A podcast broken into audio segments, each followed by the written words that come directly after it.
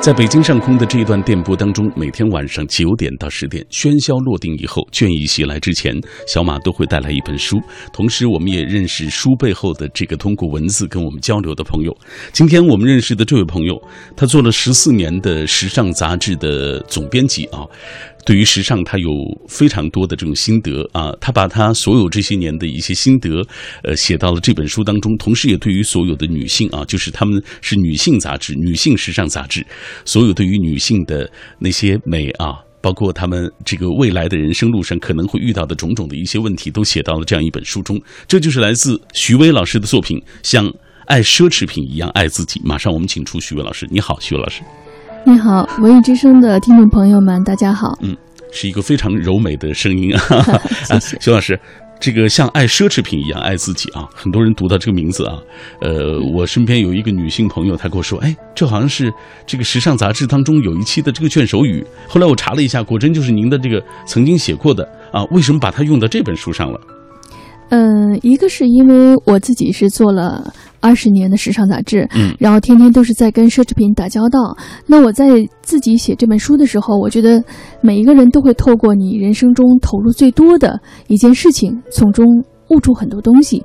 那第二个就是我在跟奢侈品打交道这二十年的过程里面，我会发现，就得出一个我自己的感悟，就是我觉得。中国的女孩子在我们的成长的过程中，经常有一种廉价品的思维，嗯就是父母经常，包括我自己小的时候，父母经常会跟我讲，哎，女孩子差不多就这样得了，嗯。当我们想找一份好职业的时候，那父母会说，女孩子不用太要强，就这样得了。是然后当你想找一个好男人的时候，他们也说，太优秀的女人没人要了。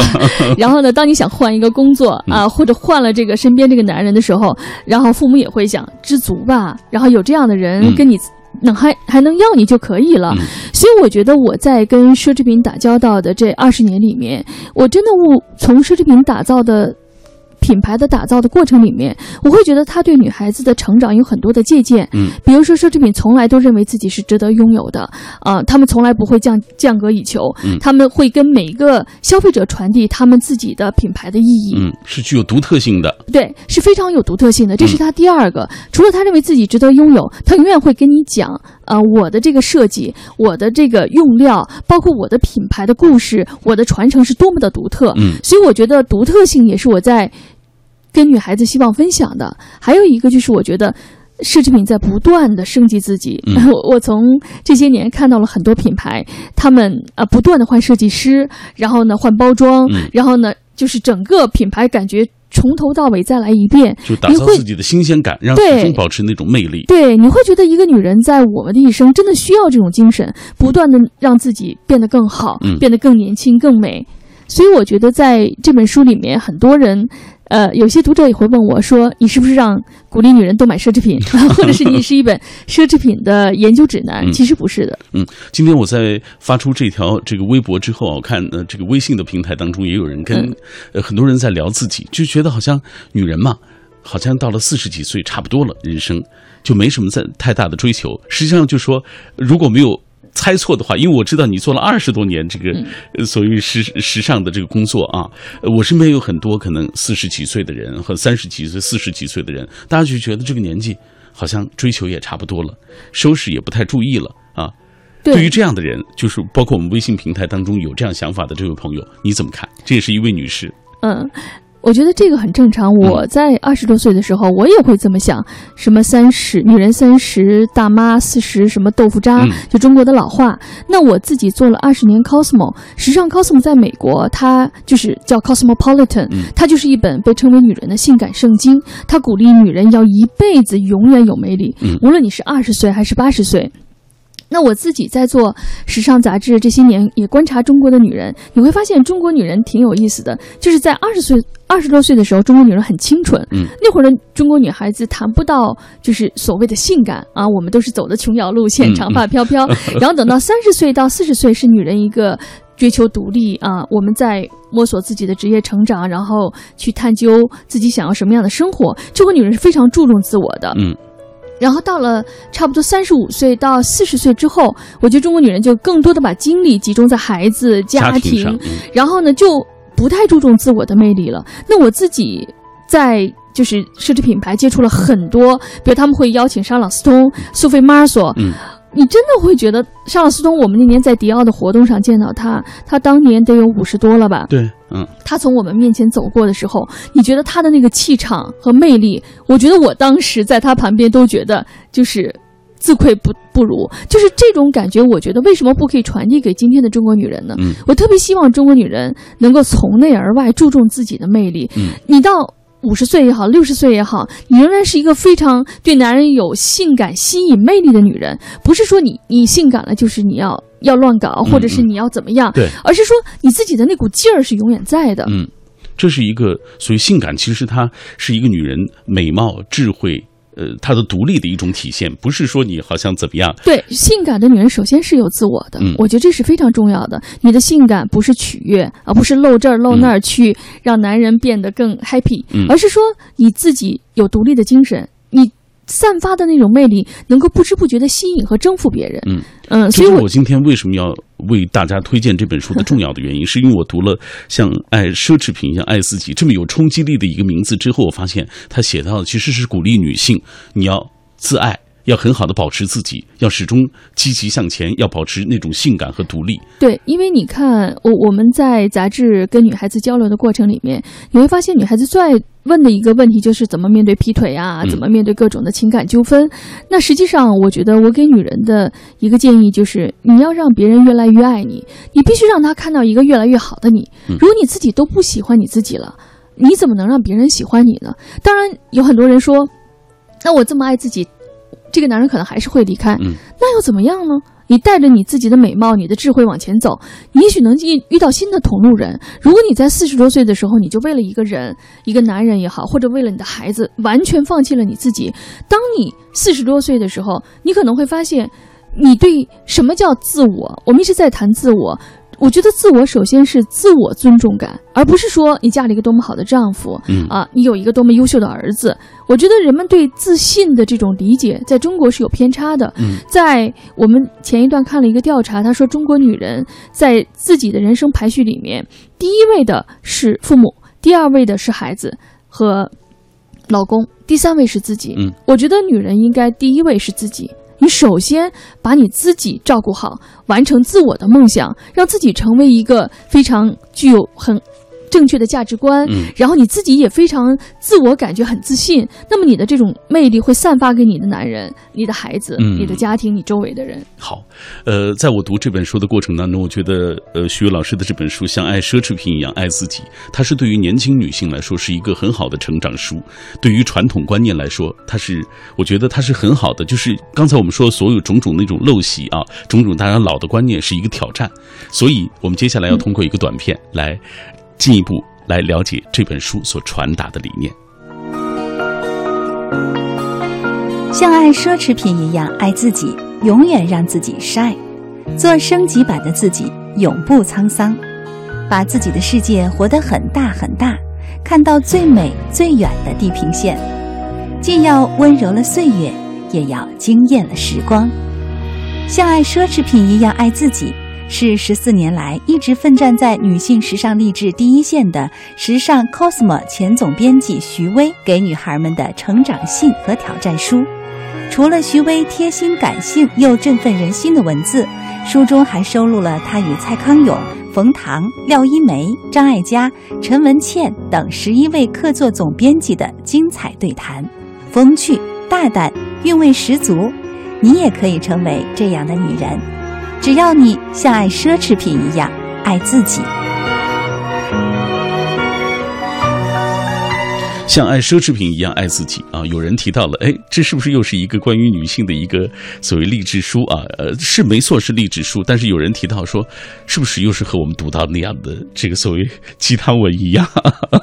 对，其实我这本书，呃，看过的一些女孩子会说，其实还挺励志的，嗯但她们也会问我说，为什么叫硫酸？嗯呃，因为我们说叫心灵硫酸。因为说实话，我自己是挺反感一些心灵鸡汤的，就是在互联网上流传的。的，嗯有的甚至鸡汤听上去很酷，但实际上你会觉得它传递的价值观是非常可怕的。嗯比如说前一段，我下面的小编辑在转一个微信，转转一个短信，当时就是说，如果一个男人在你生病的时候嗯给你呃这个。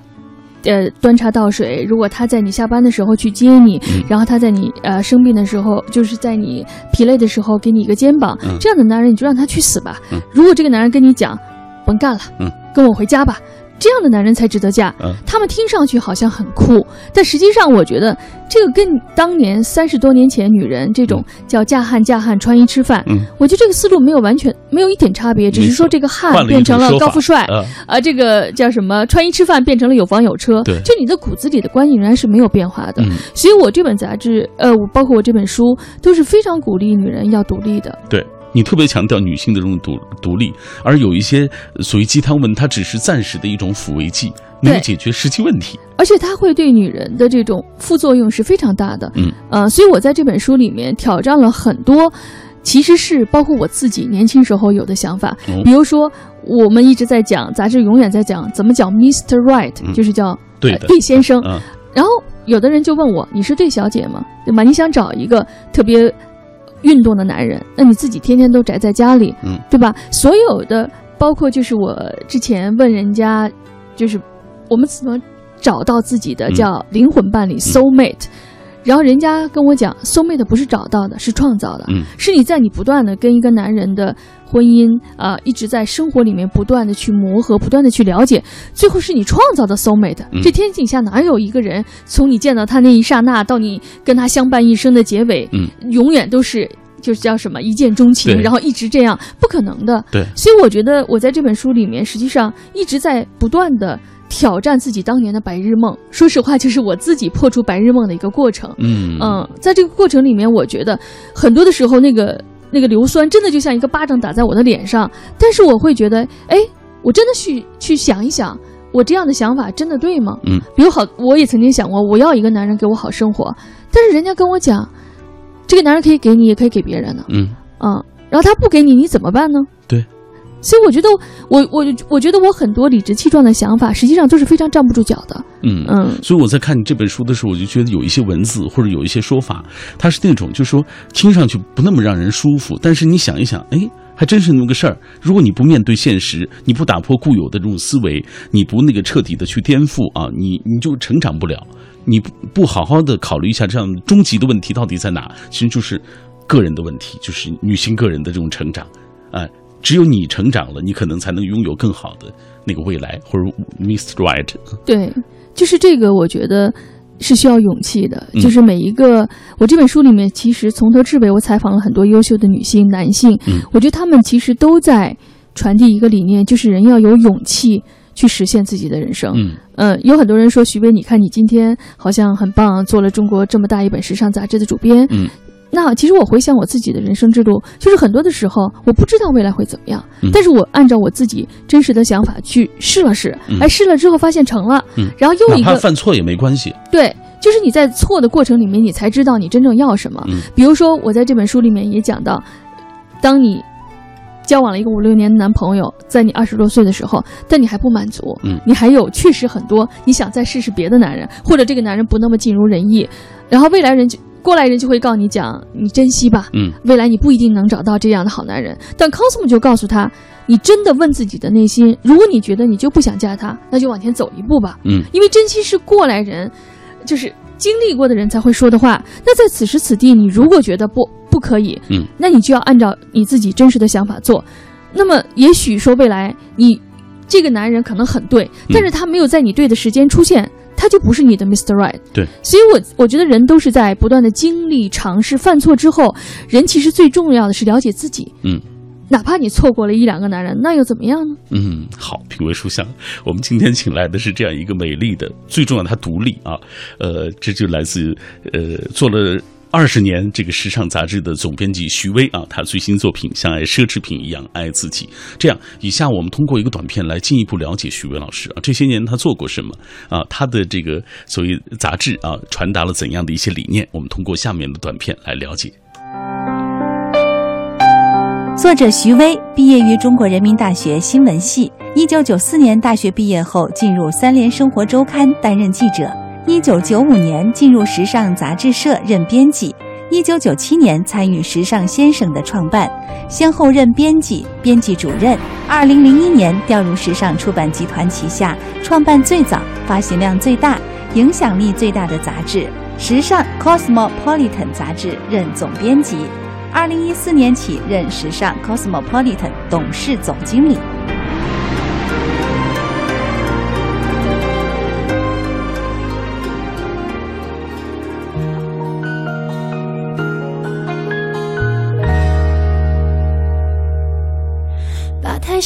神经割掉，会不会比较睡得着？我的心有座灰色的监牢，关着一票黑色念头在吼叫。把太硬的脾气抽掉，会不会比较以重重把我给打倒，但是想都别想我求饶。你是魔鬼中的天使，所以送我心碎的方式，是让我笑到最后一秒为止，才发现自己胸口插了一把刀子。你是魔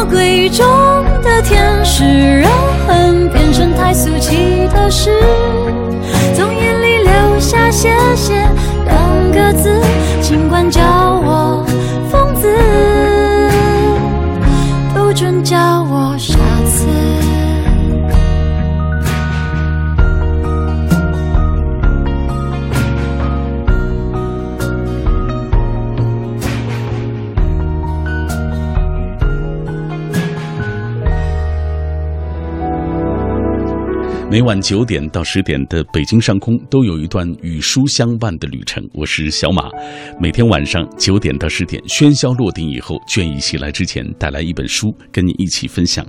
今天晚上带来的这本是徐威老师的作品，像爱奢侈品一样爱自己啊！做了二十年的时尚杂志的徐威，这一次，呃，他带来了自己的这部啊最新的一个文字的一个结集啊，有贴心感性又振奋人心的文字，也有他与蔡匡永。冯唐，包括张艾嘉、陈文茜啊等等，这样十一位客座编辑的这个所谓精彩对谈。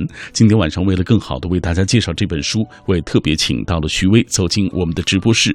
呃，徐威老师，接下来我们看一看大家留言，很多朋友在跟我们一起分享他们听到这本书的感受，还有朋友已经读到了，我们来看看他的这个阅读的心得。呃，双叶武长安说了，中国传统文化对于女性教育大多是培养温良恭俭让，偏偏忽视了对女性自我认。知、自信、自立的这个教育，导致我们的很多女性长期就有意无意的作为男性社会的一个附庸角色而出现的。而这本书它并非教女性拜金奢华，而是要像奢侈品一样，你要拥有独立人格，要这个独一无二、自信自立也自爱。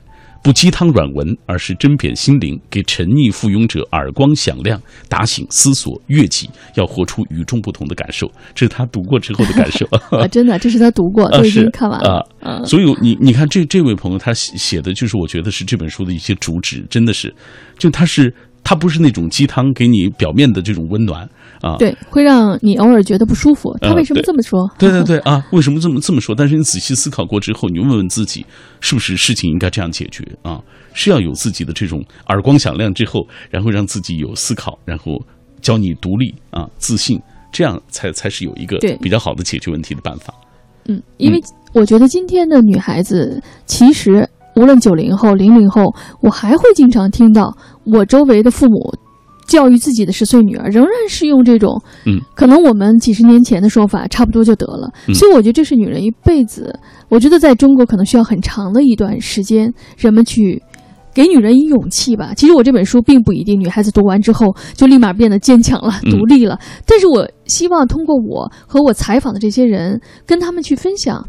你也许可能，嗯，可以这么做，嗯嗯，呃，我是大思佳说，不是看了时尚杂志买化妆品，或者是时尚的包包、时尚的衣服，你就是时尚的了，而是有思想、有内涵、得体，这才是时尚。有思想、有内涵、得体，这才是时尚。对，我觉得当时好多人问我，你为什么在杂志里面采访这么多人？嗯，其实就是因为时尚杂志本身讲了很多外在美啊、我在这本书里也写，我觉得外在美跟内在美没有任何可以对立的。嗯我自己从事时尚二十年，我觉得它最大的好处就是教会了我臭美。嗯我觉得臭美是女人这一辈子应该永远从事的一个特别伟大的事业，嗯因为你外表 look good feel better，就你外表感觉特别漂亮，嗯你自己内在也会感觉好。嗯但是另一方面，光光美、外在美真的是不够的。嗯女人需要树立一些我们叫雪中送炭的系统，这就是你的价值观。嗯而这些价值观才是让你由内而外散发光芒。所以在这本书里面，我采访的很多人都是我自己在二十多岁的时候有的困惑。嗯所以我想听听他们是怎么解答的。嗯嗯好，也被扇了很多耳光。好，其实这本书我觉得说来说去啊，就是我看完之后最大的感受就是，实际上你也在这个过程当中有过犹豫，然后也有过作为这个被培养成男性附庸角色的这样的思想，但是，我绝对不愿意把自己作为一个榜样来推出来，嗯因为我觉得，我想跟年轻女孩子，包括今天的中国所有的女女人分享，我们都是这么走过来的，嗯有恐惧，有担心，然后有迷茫，但是我觉得我们能够从很多过来人的身上获得一点点勇气和前行的力量，我觉得这样就够了。嗯。嗯，我们再来看，有朋友提到时尚杂志，说“云想衣裳花想容”，正因为世间有了熙来攘往的爱美和赏美，呃，几月和月几的男男女女啊，诸多时尚杂志才风生水起，引领时尚的前沿，满足读者的内心需求。这个呃，由于家里人的关系啊，我也这个、呃、大概啊见货涉猎了一些时尚杂志啊，比如说最早从这个瑞丽开始啊，然后还有这个从开始的应付差事，然后兼顾养眼，到满足一些恶趣味，他觉得男人装是满足他的恶趣味啊。这是个男性吗？啊，这是个男性啊嗯。他说到逐渐悟到了些许时尚的感觉和这个潮流趋势啊，明星的着装搭配的技巧啊，还有一些这个成功人士他们内心的一些感悟啊，嗯慢慢也是通过这样的时尚杂志乐在其中，懂得这么许多啊对。他基本上也是涵盖了就是他所看到的时尚杂志传达给他的一些东西。对，我觉得它里面写的挺像我的。我二十多岁的时候就特别反感时尚。嗯，我大学是学新闻的，嗯然后那会儿觉得只有《三联生活周刊》《财经杂志》这些，怎么讲呢？嗯就是讲社会。政治经济大事、这样的杂志才是主才是主流杂志。那在时且我也看到，尚，就是我也翻了之前的一些一些资料啊，看到您过去在《三联生活周刊》做记者，对，做一年天天哎做的都是 什么户口问题、对。扫黄，然后呢，这个一些非常严肃广岛事件、对。广岛原子弹幸存者的访问。对对对，那其实那会儿我真的是一个文文学青年吧，有很多这种呃这个理想。嗯但是我觉得到了时尚之后，我刚开始会有一种失落，觉得天天就跟这些口红打交道。嗯但实际上你在研究了这些奢侈品的品牌打造之路，包括我自己从一个完全不知道怎么美，嗯然后变成今天愿意臭美、会臭美，然后我觉得这种。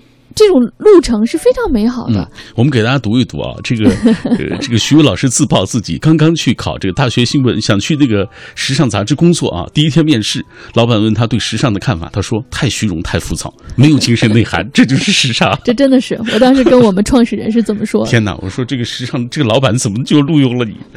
那会儿我觉得时尚刚刚开始创刊，嗯呃，然后老板可能会觉得，怎么会有人当着我的面这么说时尚？对呀、而且还做了这么长时间，越做越好。对，然后你做的过程里面，就是你不断找到自我的过程，嗯你会发现你真的有这个欲望想穿得漂亮，你真的有这个欲望想了解怎么跟男人相处，嗯对吧？而且我觉得人了解自己。是与了解这个世界、去看外面的世界不矛盾的。嗯我觉得人生很多的时候，我们就是天天眼睛都向外看。你看，中国很多人都可以聊中央政治局的问题，聊世界大事的问题，但是你问他你自己喜欢什么，嗯你爱什么，什么样的男人适合你，嗯对吧？你的这个穿什么才好看？你自己的兴趣爱好是什么？其实我们常常是不知道的。嗯时尚杂志谈不上是一个真正的能够让人了解自我的一个工具，但是它是其中的一个方法。嗯它从一个时尚的角度、美的侧面去切入女人的内心，然后让女人去了解、去发现自我。嗯而且 cosmo 里面我们探讨很多职业是职业啊、两性关系呀、性关系呀、生活方式啊，我觉得这些东西都是它在某一个程度上改变了你生活的一个侧面，然后能够让你通过这个侧面去了解你自己，嗯去发现你自己。好，品味书香，我们接下来继续透过一个短片来了解这本书啊。刚刚我们说到了所谓心灵硫酸啊，为什么叫心灵硫酸？我们接下来来了解一下。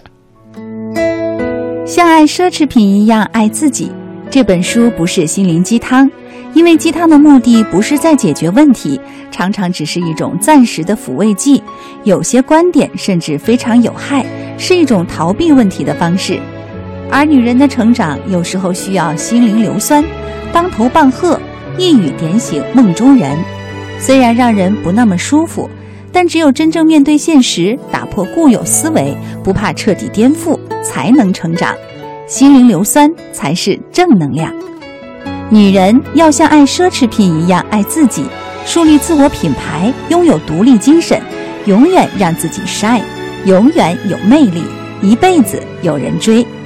希望每一个人在短短的一生中，尽情地绽放自己，勇敢遵从自己内心的选择，不断地给自己勇气去经历、去体悟，活出自己认为的精彩的一生。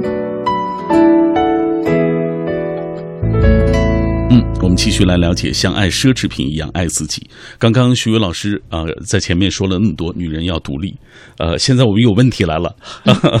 呃，这位他说：“薇姐想问一个问题，都说女人太独立了，男人会承受不了，是这样吗？”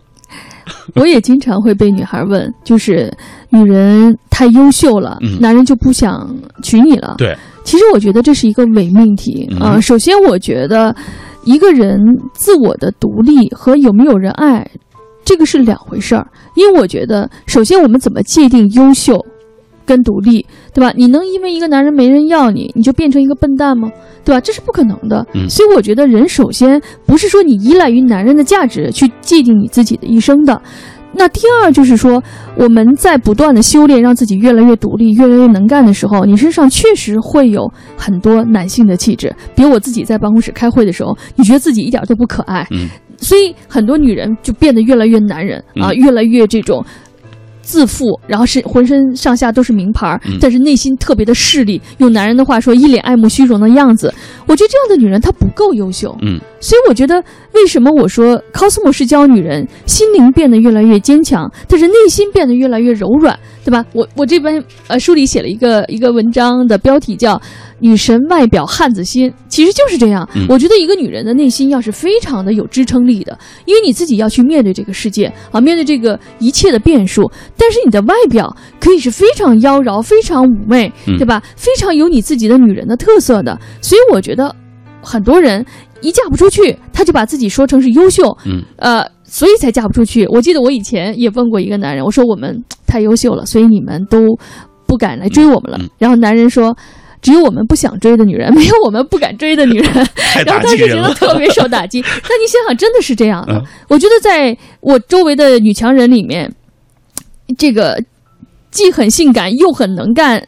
婚姻幸福美满有的是，嗯那在普通的女孩子里面也有大量，对吧？即使没有那么成功，也嫁不出去的。所以我觉得把这两者对立是一个很偷懒的想法，嗯就是我们给自己不成功、不优秀找了一个很好的理由，嗯就是觉得男人不娶我们，不愿意要我们了。所以我觉得一个女人一生是一个不断修炼的过程，嗯你让自己的内心越来越强大，但是你让你的这个从内而外的这种美丽越来越柔软，越来越温暖。嗯我觉得这两者是一点都不对立的。嗯，不对立啊。嗯好，呃，刚刚我们不断的说到，在这本书当中，除了你写到的一些，就是对于女孩子的一些忠告、一些文章之外啊，还写到了你和呃一十几位、十一位这些呃客座编辑的这个客座总编的这个对谈啊、让我很感兴趣的，比如说你写你和冯唐的这个对谈啊，你说在爱情的世界里替老天照顾好自己，这是冯唐的一个观点啊。对，这个好像和我们过去好像感受到的那个冯唐冯唐的文字，比如说很有一点情色的那个感觉是不一样的。但是他说的没错，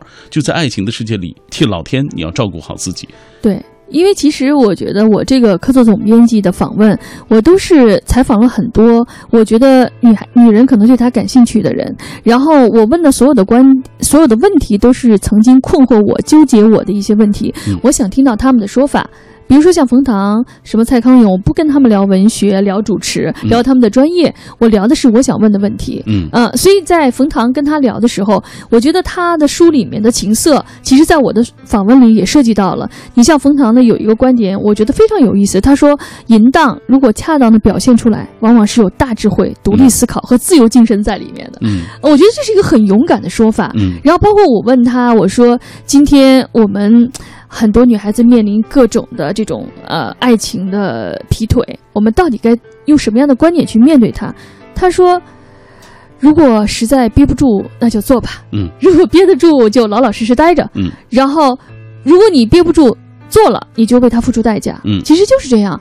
我在这本书里面，其实很多这样的观点，可能年轻的女孩子，包括一些可能呃比较成熟的一些女人，会觉得好像离经叛道。嗯，但实际上啊就是这样的。嗯呃，很多的时候，我们经常会发现一些智慧贤达照样阴沟里、爱情阴沟里翻船。嗯为什么呢？然后你看到很多明星那么美好的爱情，突然明天就没了，那你在爱情里到底相信什么呢？嗯所以我觉得，在这个我跟冯唐的对话里面，他就说，你必须先搞明白你自己。嗯你在爱情的世界里面，男人也好，孩子也好，都不能解决你的问题。你必须先把自己照顾好，嗯。解决你自己的问题。说的非常对，而且你看，你问冯唐在爱情上你的三观是什么？冯唐说有一个底线，就是你真心喜欢就可以，对，不要不要去为名为利做这样的事情，只要是真情所致，都能够理解，我也都鼓掌。对，因为有的时候确实人这一生很长。我在这里面也写过一个，我们在爱情里相信什么？好多人也问我，你相信一生一世的爱情吗？我说我相信，但是可能需要特别大的智慧，嗯需要两个人共同的努力，包括很多缘分。但是我觉得我相信，我不比别人更能抵受诱惑，所以我觉得我可以原谅人。比较怎么讲，基于人性的一些做法，嗯我不会一下子我的爱情观就塌了，然后我会相信爱情本身就是变的，但是你相信每一个当下的美好，嗯所以你不会去纠缠，呃，会去责骂男人。所以我觉得我在这篇文章里、这本书里面采访了刘晓庆，我觉得刘晓庆说她的一句话特别感动我，她说我感谢每一个与我用她的。一部分生命陪我走过这一段路的人，我用非常感激的心态去面对他。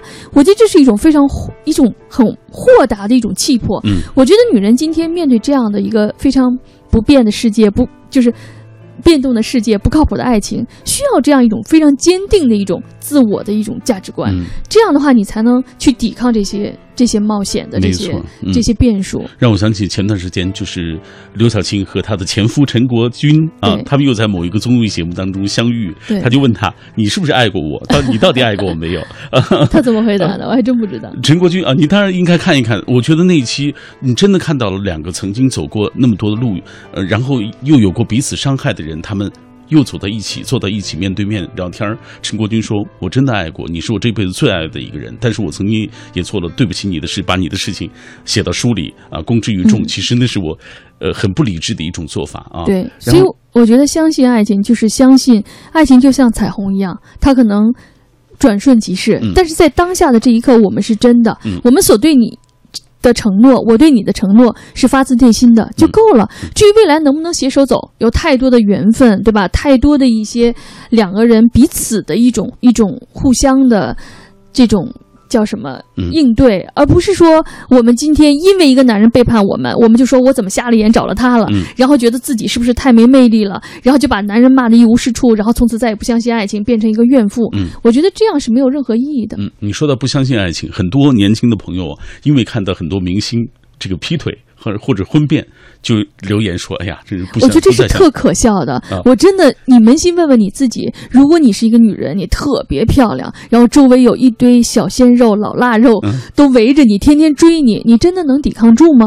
对吧？所以明星的爱情跟你有什么关系呢？我觉得你说因为明星的爱情嗯不相信爱情，我觉得很多人可能妒忌，就为什么不是我呢？我真的是觉得，对，所以我觉得很多的时候，人得明白什么是你跟你有关的事儿，什么是跟你没关的事儿，这都拎不清，那还谈什么相信呢？所以徐伟老师在这一段当中他说了，这年头相信爱情是个力气活，心灵要强大，一是要有信仰支撑，二是抗打击性要强，三是身体要好，多实践多锻炼。对呀、最后还要不断修炼自己，让自己永远有找下一个下家的可能。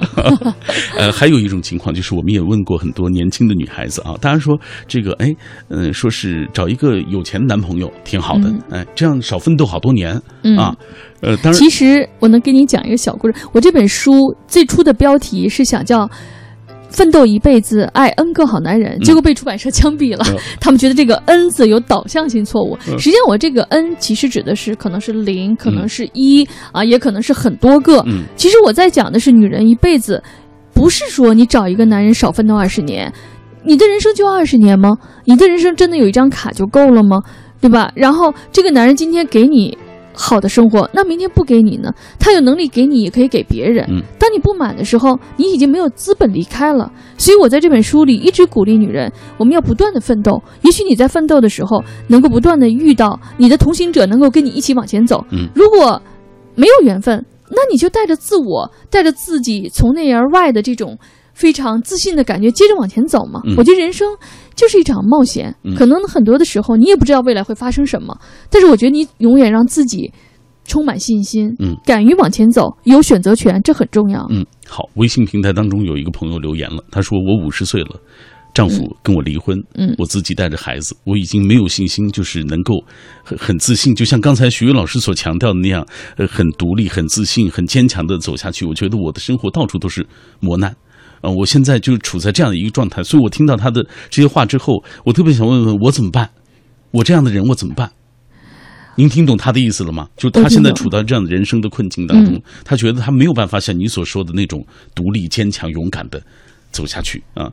我能理解，我觉得，呃，我确实能够理解，在中国很不容易，很多离异的女母亲，嗯包括很多可能年龄大的女人，在找到自己的爱情不容易。对，嗯、但是我觉得确实，人生很多东西，你想要，你就要敢要。呃没有人能告诉你应不应该要，我嗯该怎么办。其实我这本书从来不告诉女孩子应该怎么办，嗯因为我觉得我每一个人都无法替你去解决问题，嗯所以你只能是说，你真的，如果你愿意继续在你现在的生活状态里生活，那你真的要承受现在生活可能带的所有的代价。那如果你觉得你不满意，你既然跟我，比如在这个互动的节目里提出这样的问题，说明嗯你想改变，那你就真的得做什么事情。而这个做这个事情之后，真的能招来一个非常完美的爱人吗？不一定。嗯，但是你不能说因为没有这个结果，我就不做什么事情。所以我觉得，就是还是我那句话，人生就是一场冒险。你想要一件，想要 something，你就得 do something，嗯这很重要。嗯也许没有结果，也许不一定会有好的生活，也许没有好的未来，嗯，但是那又怎么样呢？你起码试了，对。嗯，如果你不去做，你就永远没有可能。对。我觉得这个是我在这本书里面一直在强调的一种观念，嗯，你就是说，你想要精彩的生活，你就要去尝试。嗯人生都蕴藏在很多可能性里面，并不一定是你看到了结果之后你才会去做的。嗯啊、如果我看到了结果，今天时尚能有这么辉煌的二十年，中国奢侈品会有这么好的发展，我不知道。嗯我当时来时尚的时候就挣了几百块钱，呃，骑着我的自行车天天去上班，我那会儿根本我的月工资根本买不了一件奢侈品，嗯但是我觉得我喜欢，我就愿意做。呃，所以我觉得人生很多的结果不是说你预期到的，嗯而是你给自己今天勇气去尝试很多种可能。这就是我今天为什么要推荐给电波那一端的朋友啊这本书的一个重要的原因。其实我第一次拿到这本书啊，看到这个书名，我以为是讲这个时尚品牌的一个书。后来我第二想啊，呃，这是时尚杂志女总编啊，因为这个封面上就有你的，包括你的照片，包括你的介绍啊。我想会不会是这个教女孩子拜金的啊？结果打开这本书之后，发现它非常的正能量啊，它不是那种鸡汤文，但是它非常的正能量。其实有的时候，我觉得女人要接受自己有点负能量。我觉得现在正能量 太多了，就是我们天天都说我自己是最棒的，嗯我自己是最牛的，我要成为更有钱、更有魅力的自己。我觉得我这本书里面，其实在告诉女孩子，你要先接受自己的阴影，你是什么样的人，你有哪些优点，你有哪些弱点。如果你不面对这样的阴影，能够让自己去学会适应它，然后某种程度上改变它，然后最后从内而外把你最好的一面散发出来。你老想甩掉这些东西是不可能的。嗯你永远抱怨自己的胸太小，腿不够长，对吧？你那你改变不了，你怎么办呢？嗯所以我觉得真正的正能量是在于你认知自己啊，释放自己，然后去尝试，之后你才能找到一个可能并不完美，嗯，但是是很很正能量的自己。嗯，了解自己，并且找到自己的不足，然后勇敢的去做出选择，做出改变找到自己。的优点，嗯关键是 好，品味书香，这就是我们今天的全部内容，为大家介绍来自徐威的作品《像爱奢侈品一样爱自己》。谢谢徐威姐做客谢我们节目，谢小马哥，谢谢听众朋友们，感谢听众朋友收听我们今晚的品味书香，明晚再会。再见。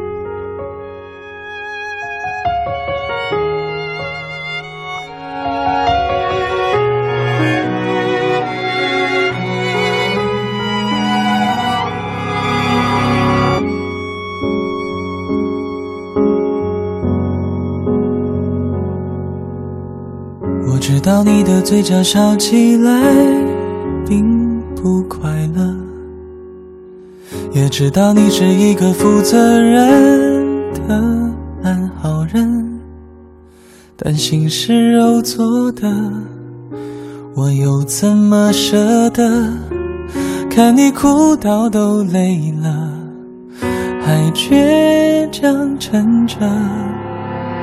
我知道维系一段感情是不容易的，也知道缘分早就注定了你的人生。这些年自负了